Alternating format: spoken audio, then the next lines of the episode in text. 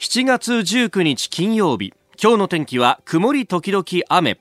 ニッポン放送飯田浩司の OK Cozy Up。朝6時を過ぎました。おはようございます。ニッポン放送アナウンサーの飯田浩司です。おはようございます。ニッポン放送アナウンサーの新行市佳ですニッポン放送飯田浩司の OK Cozy Up。この後8時まで生放送です。えー、まず電車の情報ですね。京王電鉄の全線が緊急の電力点検の電力設備点検のため運転を見合わせています。あの京王線というと、まあ、本線と井の頭線と大きく分けてあるんですけれども今回はですね井の頭線も含めて本当に全線、えー、京王線京王新線井の頭線、えー、それから橋本まで伸びている相模原線ですとか高尾山口に伸びる高尾線競馬場線動物園線と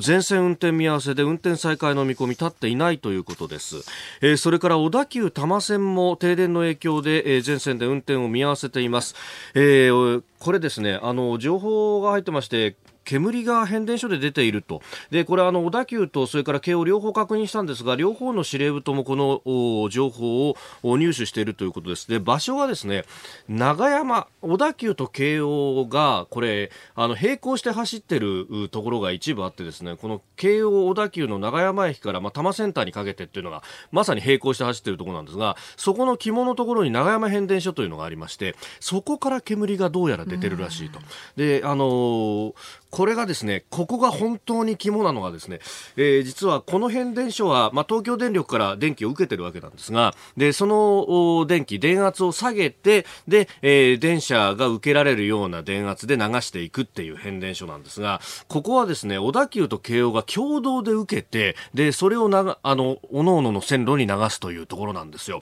だここが影響を受けると、小田急と京王両方とも影響が出てしまうというところであります。で、まあ、あのここから先っていうのは、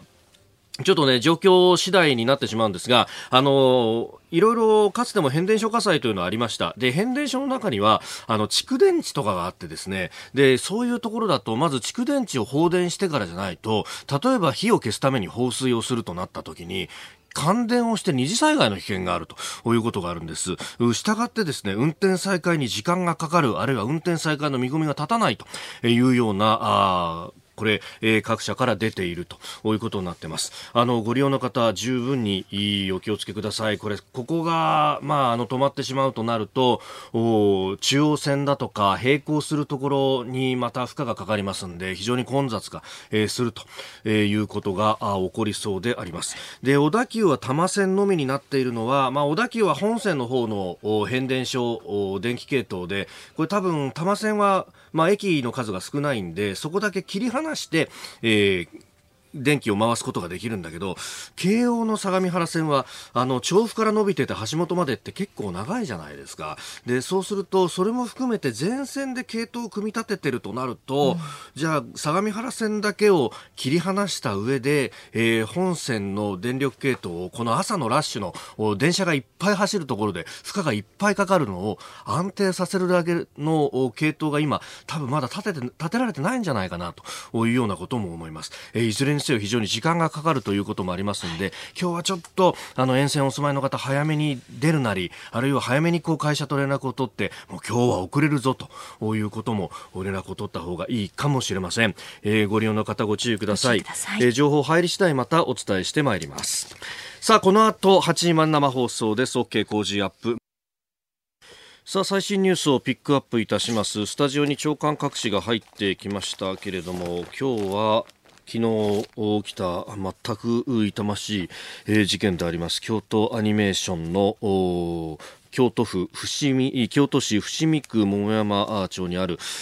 第一スタジオで男がガソリンをまいて火をつけ33人が亡くなったと。京都アニメ放火33人死亡と。読売新聞一面トップ同じアニメ会社放火33人死亡朝日新聞、えー、毎日新聞京都アニメ放火33人死亡と。産経新聞東京新聞も一面トップで報じております、まあ、こうした社会的に重大な事件が起こりますと見出しというものも黒字に白抜きで、えー、大きく出すというようなことになるんで非常にこう紙面としてもねパッと見た感じが物々しくなるんですが、えー、鉄筋コンクリート3階建てのこの建物全焼とお揮発性のガソリンで火をつけた玄関付近でガソリンをまいてそこには螺旋状の階段もあったということで、まあ、煙突のような効果もあってあっという間に炎とそして煙が回ってしまったと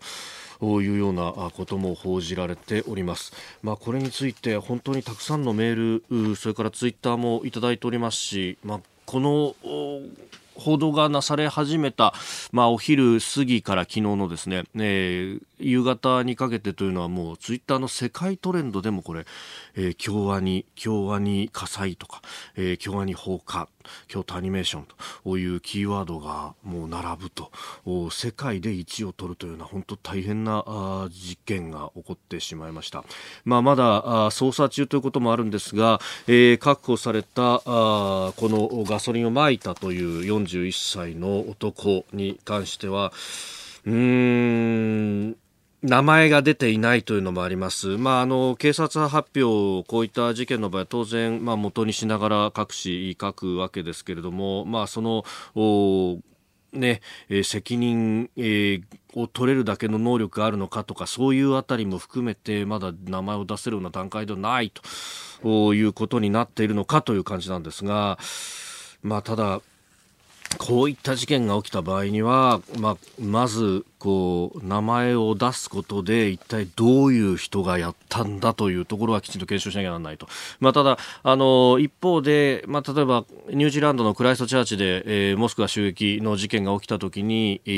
ュージーランドのアダンという首相は、えー、私はあこの犯人の名前を出すことはしないとそう犯人の名前を出して犯人に名誉を与えるようなことはしないんだというようなことを言っていたと記憶しております。まあ、それも一つの見識であろうというふうにも思うわけです。あるいは模倣犯を防ぐためにというところもあるんですが、えー、いずれにせよ、まあ、この確保された41歳の男も重体ということになっている。わけで、えー、動機の解明などがどこまで進むのかと筋もまだなかなか明らかになっておりません、えー、メールもたくさんいただいております、えー、川崎市中原区安明さん43歳の方、えー、参院選前最後の放送なんでその話題中心と思いつつも昨日の京都アニメーションで起きた放火事件は被害がすさまじすぎて言葉が出ません。日本のアニメ制作会社でも一番と言えるところで起きてしまった事件。犯人も渋滞とのこと。なぜこのようなことをしたんでしょうかと、えー、いただいております。新業アナウンサーもねショック受けてますね。そうですね。ちょっと言葉が出ないですよねこの事件は。あの、私もすごくこうごめんなさい感情的になって申し訳ないんですが好きな作品が京都アニメーションさんが作った作品で好きなものってたくさんあってあのお会いしたことはないですけどその作品を通してこうつながっているような感覚ってあると思うんですよね。なんかそんな中でなんでこういうことが起きちゃったのかなっていうのは本当にあのごめんなさい。いやもうあのね、えー、映画監督の方々も悔しい畜生っていうようなね、ツイートをしたりなんかしてますし、はい、えー、海外を目に向けますと、このアニメーターの、アメリカのアニメーターの方がクラウドファウンディングで京都アニメーションを救えということで立ち上げたのが、私、昨日立ち上げ1時間後に見たらすでに5万ドル、500万ぐらいが集まっていたんですが、えー、今開けてみるとですね、15時間が経って、だいたい94、95万ドルぐらい、日本円に換算するとこれれ1億円近くが集まっていると、うん、えー、しかもですねこれ、えー、リーセントドネーションズというふうのを見ますとおいろんな国のお名前がそして10ドルだとか20ドルだとか本当だからこれなけなしのね1000円2000円とかこうみんなが集めてくれているっていう、うん、いやこれは世界中からこう全員が集まってきているんだなっていうのをすごく感じる一方でだからこそどうして起こったっていうのは徹底的な検証とそして、えー、この41歳の男に、えー、責任能力があるんであればきちんとした報いを受けなければいけないぞっていうのは、えー、声を大にして言わなければいけないことだと思います。えー、この事件についてですね、えー、京都地元の放送局、えー、KBS 京都の報道の方ともつないで、えー、どういったことが起こったのか、あ今どういう状況かというところも、後ほど7時10分過ぎのコーナーで、えー、つないでいこうと思っております。あなたの声を届けますリスナーズオピニオンです。ニュースについてのご意見もお待ちしています。今朝のコメンテーターは外交評論家三宅邦彦さん。取り上げるニュースですが、えー、まずはサンマについての国際会議が行われておりました。初めて上限枠を設けるということで合意したと、今日一面の肩のところに書いている新聞も結構多いですね。それから京都市のこの京都アニメーションの放火について、えー、そして日韓関係、あの、募集校、いわゆる徴用工の仲裁手続きが期限切れを迎えましたが韓国政府は応じないと昨日期限を迎えました、えー、それから仮想通貨リブラについて、えー、そしてホルムズ海峡イランとのイランとアメリカの関係等々も詳しく伺っていこうと思います。あなたの声を届けますリスナーズオピニオン、まあ、京都アニメーションの事件について非常にたくさんいただいてますね、えー、ツイッターで議論になっているのが、まあ、今回この事件、えー、ガソリンをまいたそして、えー、20リッターのその蛍光管が2つぐらいあったというようなね、うん、話、えー、がありました。安さんさんはツイッターでガソリンの蛍光管への販売とかこういう事件があるたびに厳しくなるんだろうなと。でそれに対して若葉さんという方、えー、購入時に身分証明書を取るとかしてほしいと。をいただきました。まああのね、それこそ扱い方によっては爆発物に近いような燃え方をするというのがガソリンというものの性質でもあるということを考えると、そういう対応しなきゃいけないのか、でもそうすると普段の生活の利便性は損なわれることになるけれども、どっちを取るのかより安全サイドで不便はなんとかこう我慢するみたいな時代になってきてるのかなとも思いますがあこれは議論が分かれるところだと思います。さあ、7時台はコメンテーターの方々とニュースを掘り下げます。今朝のコメンテーター、外交評論家、三宅邦彦さんです。おはようございます。おはようございます。先週は代打でパーソナリティを務めていただきました。ありがとうございました。そうなんだよ。そうなんだよ。なんだあれは。いや、なんだあれ。まあいいや、大変だったでしょ。いや、最初から噛んじゃってね。最初噛みましたって言って始まった。ええ、噛みました。可愛いなと思いながら。やっぱりね、飯田さんはすごいね。あれを2時間持たすってのはすごいね。いやいやいやいやいや、でも休まないでね。プレッシャーがかかりました。いや、今度は何の麺類を用意しとこうかな。いやいや、麺類とか食べ物、え、あ、昨日もね、おそうそう。パスタ、あれうまかったのよ。うん、あれでまあちょっと怒りが8割ぐらい減っちゃったんですね。そうなの。うん、麺のだから静かにやったでしょ？静かにやったでしょ、スクープアップも言わずに。ね今日も一つよろしくお願いいたします。リスナーの皆様にプレゼント。働く人の心を育てる月刊誌「モラルビズ」300円今なら1冊無料で差し上げています。職場の風土を変えたい。上司や同僚部下との人間関係を良くしたい。ビジネス現場で直面する課題解決方法人間力を高めるヒントが満載。ものを作るだけじゃつまらない。人を作る企業を応援したい。公益財団モラロジー研究所発行モラルビズ。詳しくは日本放送飯田浩司の OK 工事アップホームページのバナーをクリック。モラルビーズ7月19日金曜日時刻は朝7時を過ぎました。改めましておはようございます。日本放送アナウンサーの飯田浩司です。おはようございます。日本放送アナウンサーの新業一華ですあなたと一緒にニュースを考えていく日本放送飯田浩司の OK 工事アップ。7時台はコメンテーターの方々とニュースを掘り下げてまいります。今朝のコメンテーター外交評論家でキャノングローバル戦略研究所研究主幹三宅邦彦さんです。三宅さんおはようございます。おはようございます。よろしくお願いします。よろしくお願いします。三宅さんには番組エンディングまでお付き合いいただきます、はい、では最初のニュースこちらです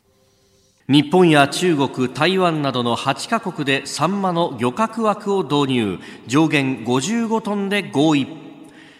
55万トンで合意。失礼しました。えー、日本や中国、台湾など8カ国地域がサンマの資源管理を話し合う NPFC 北太平洋漁業委員会の年次会合は昨日閉幕しました。深刻な不漁が続くサンマの乱獲に歯止めをかけるため来年から北太平洋全体で年間およそ55万トンの漁獲枠を導入することで合意したということです。去年まで2年連続で中国などの反対で決裂しておりましたが3年目の協議で初めての実現が決まり日本の食卓に欠かせないサンマの資源管理が前進します。ということですがメールもいろいろいただいてまして、はい、えー、青森弘前28歳しんちゃんさん、男性の方、はい。中国や台湾ってこの制限守るんですか？と。いやその通りなんですけどね、ええ、まあもっともその、まあ、サンマっていうのはもともといっぱい取れて、え、目黒に目黒のサンマが一番良かったわけですよ。これサンマってのは庶民の魚だったわけですよね、ね。はい、だけどあのうまさをですよ、うんね、人口10倍ある中国が分かっちゃった、はい、中国人が。分かっちゃった。分かっちゃった。分かっちゃったら食べますわ。食べますね、うん、食べるためには取りますわ。取りますね。で取るって日本の近くだとうるせえから、はい、その外で取るわけですよ、ね はい、日本がうるさいから、えー、そうやって取ってじゃあなくなるに決まってる。だから彼らがようやくねそれにあの気がついたというか、まあ、あの譲歩せざるを得なかったのはそれはそれで理由があると思うんですよ。やっぱり国際的にねえー、が悪いと、はい、だけどだけど。しんちゃんのおっしゃる通りですよ、ね、じゃああの台湾は知りませんよ、はい、台湾は一応民主主義国家だからね、だけどそうじゃない国でどこの国とは言いませんけどね。14億人も人がいてですよ。そうですね。でそいつらが3パン食べ始めたったらさ、えー、そしたら欲しい人はいる儲かるからねおそらく。そうですね。ね。そうしたらばこの問題はその55万トンですって言ったって、うん、あそうですかっていう話だから、うん、取ったら罰則があるのにね、はい、厳しくあの規制してなんぼじゃないですか、えー、でもし、井田さん、あなたがあの、はい、中国の漁民でね、えー、でうるせえやつがいたとするじゃないですか、おかみがいて、はい、どうします？いやもうそれはこっそり。こっそりじゃないこっそりは捕まりますよ。こっそり捕まる。捕まらないようにする方法わかる？賄賂こうですよ。賄賂なんて言わないよ。こうですよ。なんとかなこうですよ。手が。手、ラジオじゃわかんない。手のひらを。懐の中に入っていく感じの。それが一番いい方法だし、それを簡単にあのやめるとは思わないのね。はい。ですからあの別に正当化するつもりはないんだけど漁民だって中国の、はい、そりゃ儲かるかしもしくは生きていくためにやらざるを得ないわけだから、うそうなるとねやっぱりねやめないっていうのは普通じゃないですかね。ですからこれからはあの55万トンが、はい、まあ、仮に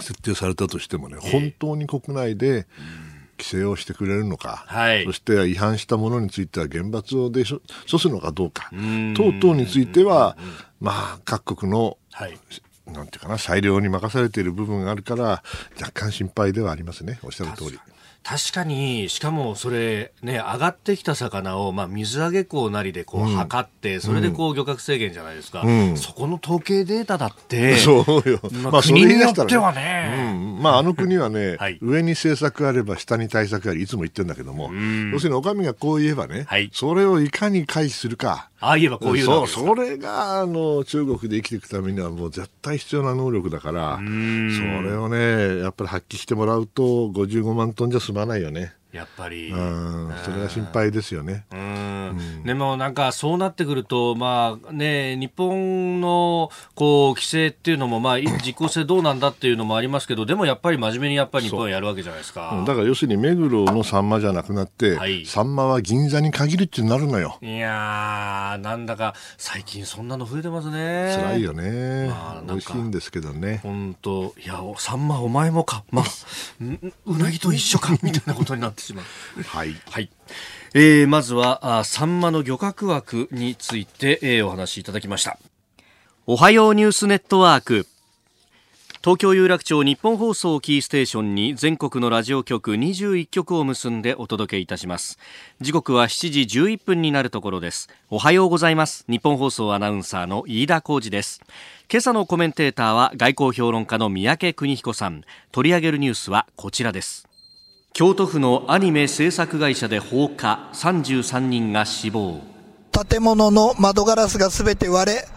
まだ割れた窓ガラスから黒い煙がもくもくと上がっている状態です。パンっていうような破裂音ですね。最初1回になってそれから燃えてる最中もパンパンパンパンになってるような感じですね。犯人の方は私の家の前に倒れてて逃げてきました。あの火をつけてすぐに血だらけで全身やけどを負った状態で恨み事をずっと言ってましたけどパクられたとか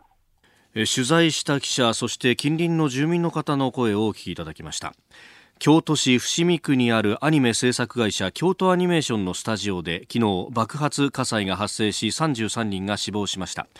京都府警捜査一課などによりますと当時74人が建物内にいた模様で負傷した35人を搬送6人の無事が確認されたということです。身柄を確保された41歳の男は所持していた免許証から埼玉市在住と判明。1階出入り口付近でバケツのようなものに入ったガソリンをまき火をつけたとみられております。えー、警察庁によると放火と断定された事件の死者数としては平成以降最悪と。いや驚くようなね、ね事件がまず起こりましたね、三宅さんね。ひどいね。もう言葉ない。ですよね。うんえー、この事件、詳しい情報についてですね、えー、現場となりました京都の放送局です。KBS 京都の、えー、野村報道部長に伝えていただきます。野村さんおはようございます。はい、おはようございます。よろしくお願いいたします。お願いいたします。あの野村さん、現場入られてどういった状況でしたか？はいそうですね、えー、私があの現場の方に駆けつけましたのは、はい、えー、出火からおよそ1時間後の午前11時半ごろでした。す、えー、で、にもう周りは煙が立ち込めておりまして、はい、えー、その、えー、現場となったスタジオの建物からは、えー、黒煙とそして炎が立ち上っていました。えー、周りも、えー、辺りは、えー、民家が立ち並ぶ住宅街なんですけども、はい、えー、焦げ臭い匂いが立ち込めていまして、えー、現場から2、3分ほど離れた場所でも、はい、えー、通行人の方はタオルなどで口を覆いながら、えー、歩く姿が見られました。あの現場となったこのスタジオですけれども、まあ、鉄筋の3階建てだというふうに報じられてます、はい、もうじゃあ、3階までこう煙に巻かれてるような状況だったわけですか？はい、えー、その建物の方は、えー、およそ691平方メートルが、まあ、消失したということで、はい、えー、その中の、えー、3階建ての建物の中中は、えー、で亡くなった方は1階に2人、はい、2階に11人、そして3階は20人にも上りました。特に3階では、えー、屋上に続く階段で、えー、折り重なるようにあの遺体が、えー、折り重なるように横たわっていたという状況だったということです。そうすると、まあ、炎と煙で上上と逃げようとして力尽きたというようなことが考えられるんですか、ね、そういうことも推測されます。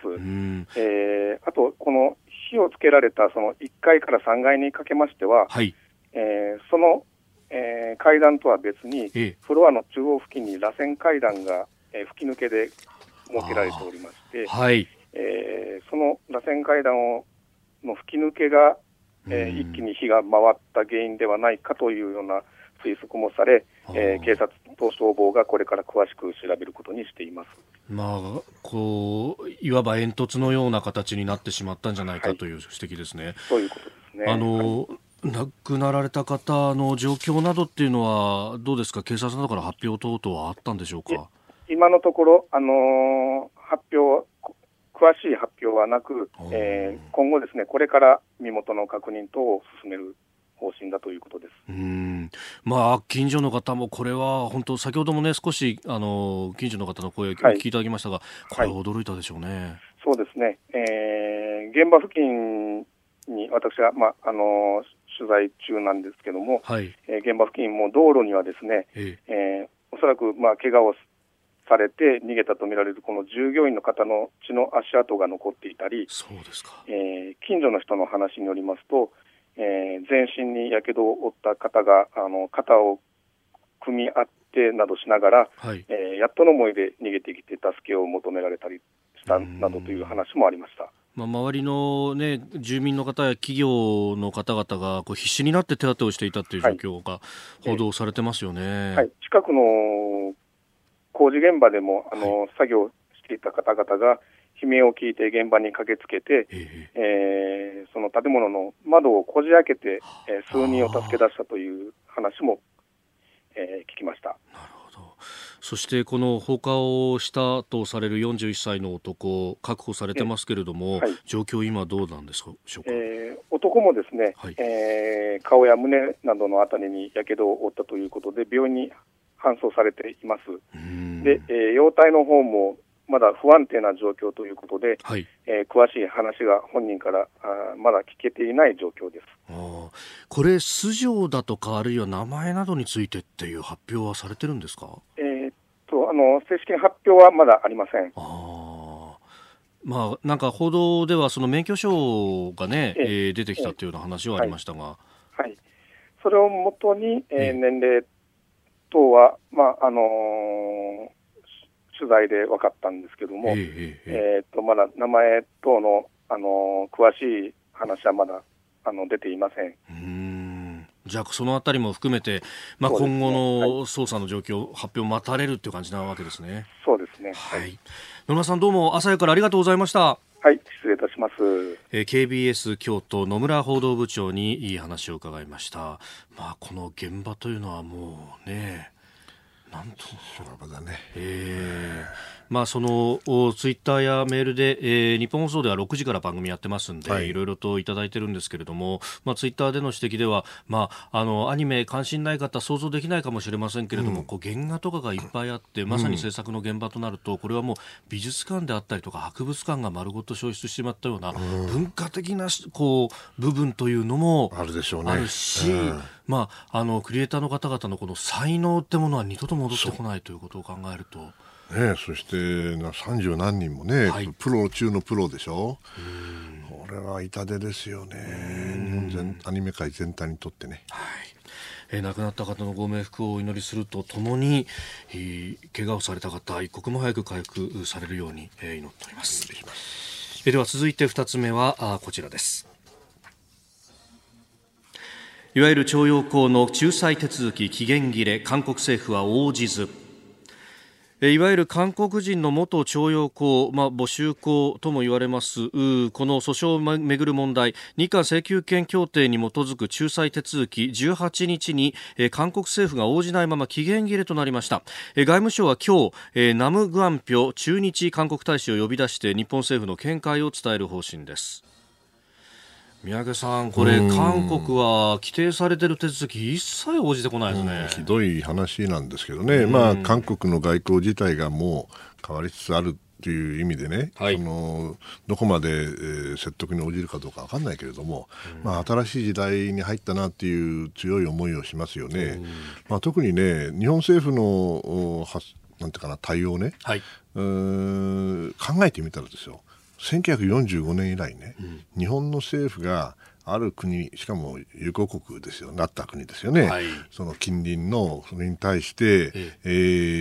ーこれだけ強硬なね、はい。えー案を考え、そしてそれを言った通り実行しその上で、まあ、ある意味でどのような結果が起きるんですよね、まあ、感受するというか、はい。まあ、頑張ると思うんですよ。まあ、ある意味腹くくった。腹くくったってことですよね。まあ、堪忍袋の方が切れちゃったっていうことなんだけれども、それってないんじゃないですか、今まで。あうん、ですからね、その意味ではね、日本の外交にとってね、ええこれ非常に大きな転換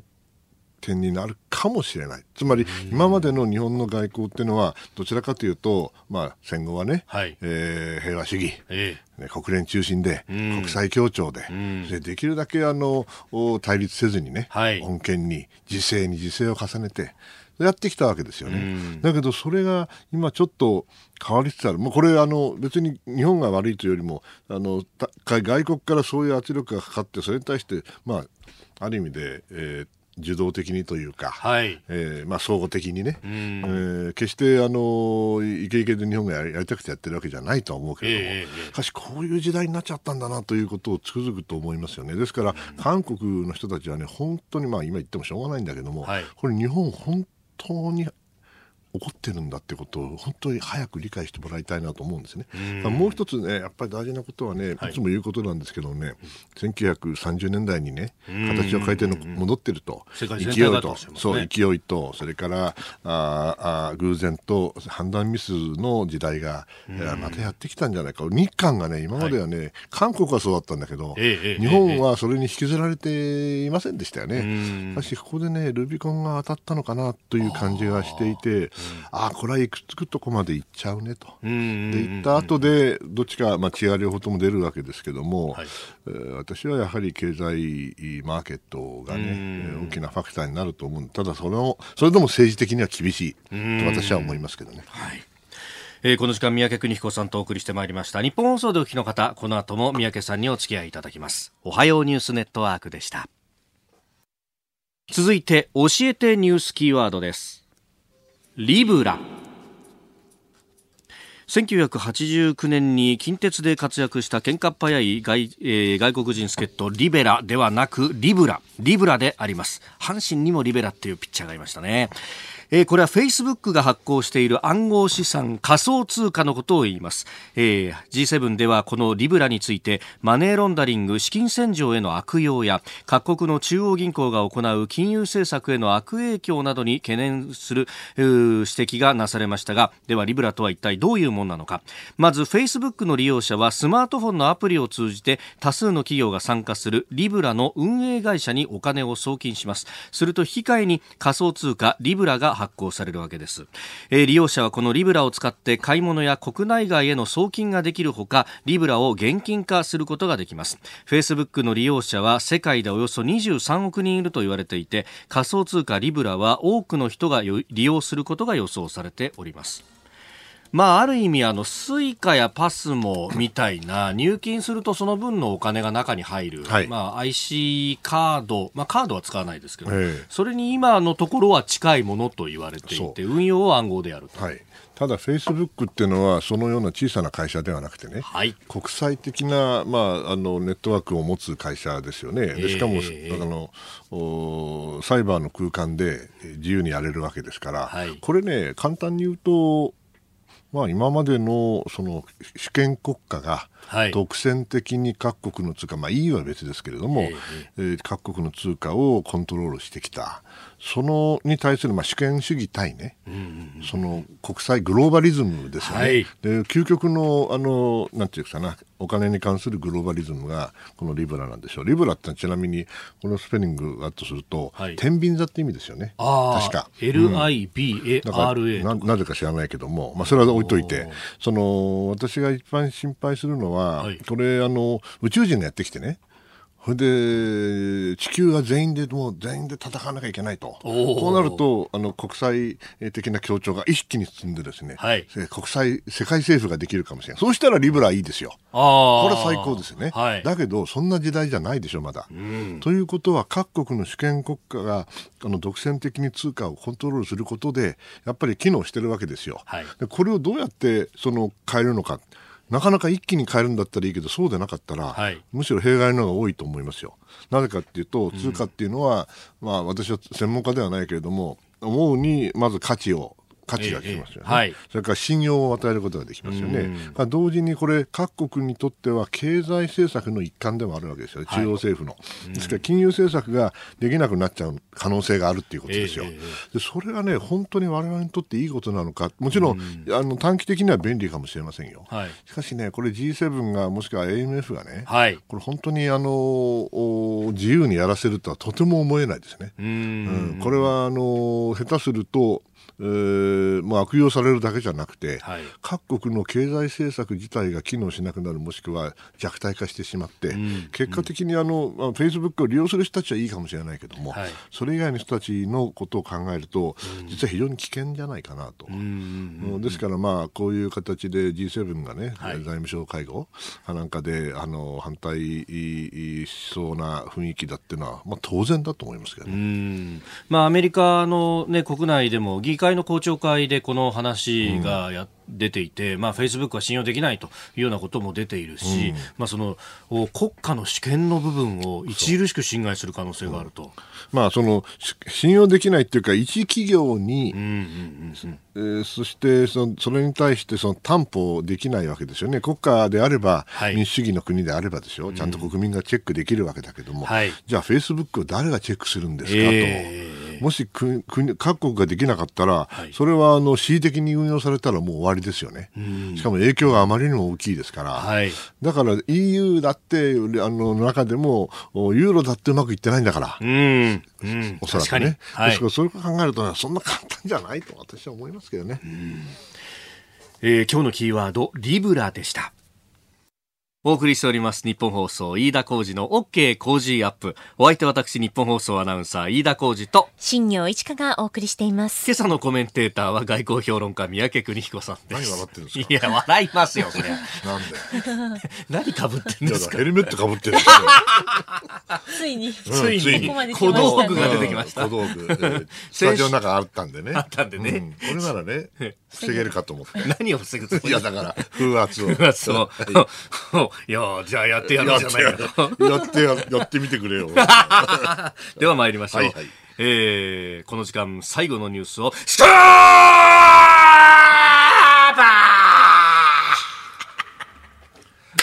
これいいヘルメットだね、これね。音完全に遮断できたよ、これ。マジっすか？うん、本当ですよ。まあ、本気の防災用ヘルメットですから。さて、はい、イランがホルムズ海峡で外国のタンカーを拿捕。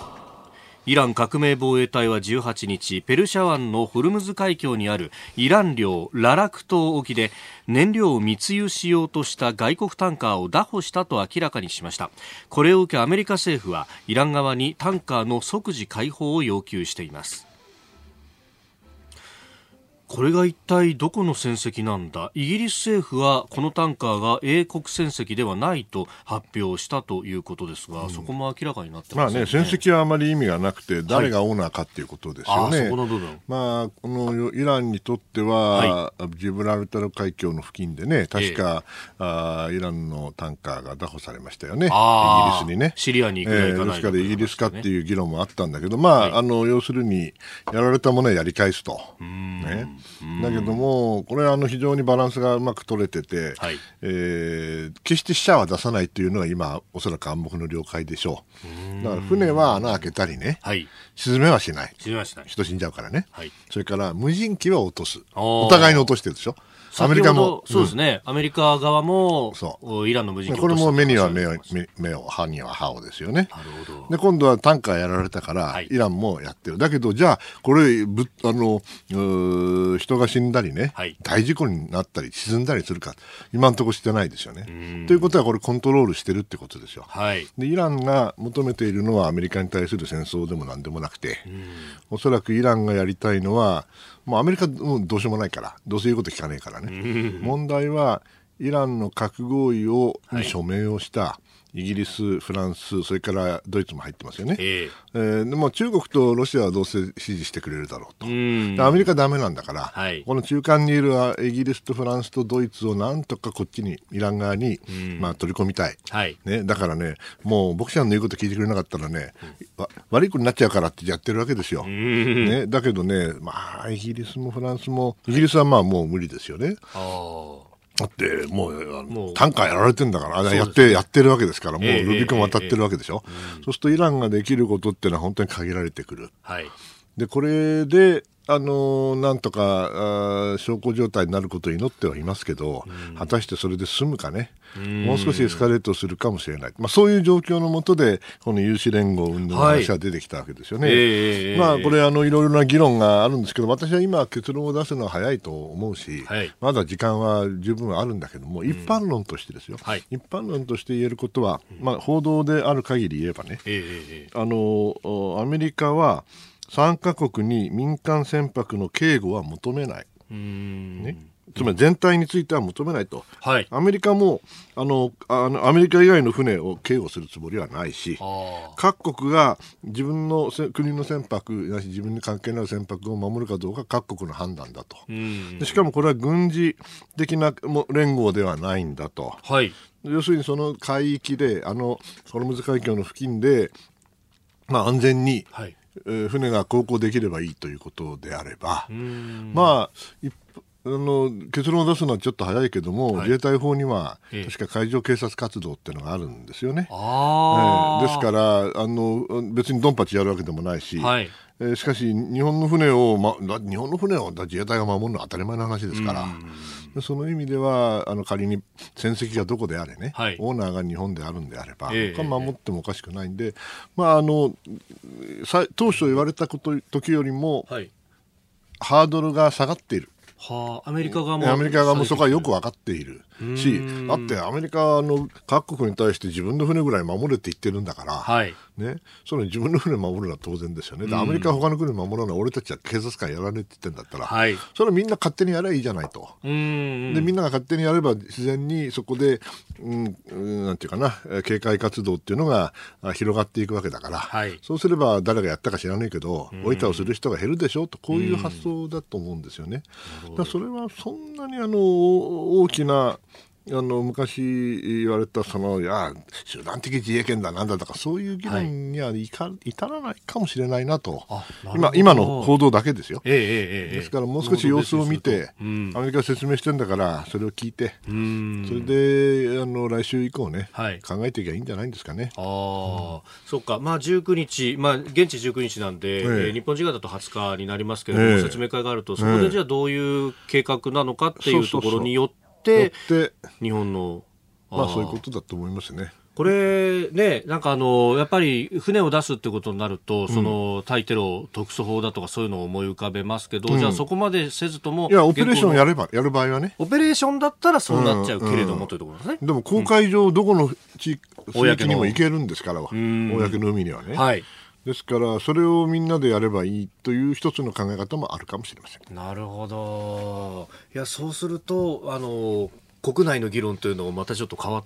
てくるというか、うん、その議論がどうなるか次第ですけども、ええそれはあのみんなが何をやろうと今しているかを理解してからでないと、んでも遅くはないっていうことですよね。今先走って、はいい、やなな大変だ大変だっていうんじゃなくて、ええまずはお話を聞きましょうと、それでいいんじゃないんですかね。なるほど。うんできないことはできないんだからね、どっちみち。まあ、そうですよね。うんでできることはやればいいし、できないことはできない。うん。まあ、他の国の船なんか守る必要ないんですから、うん。アメリカがやんねえんだから、俺たはいちやる必要はねえんだ、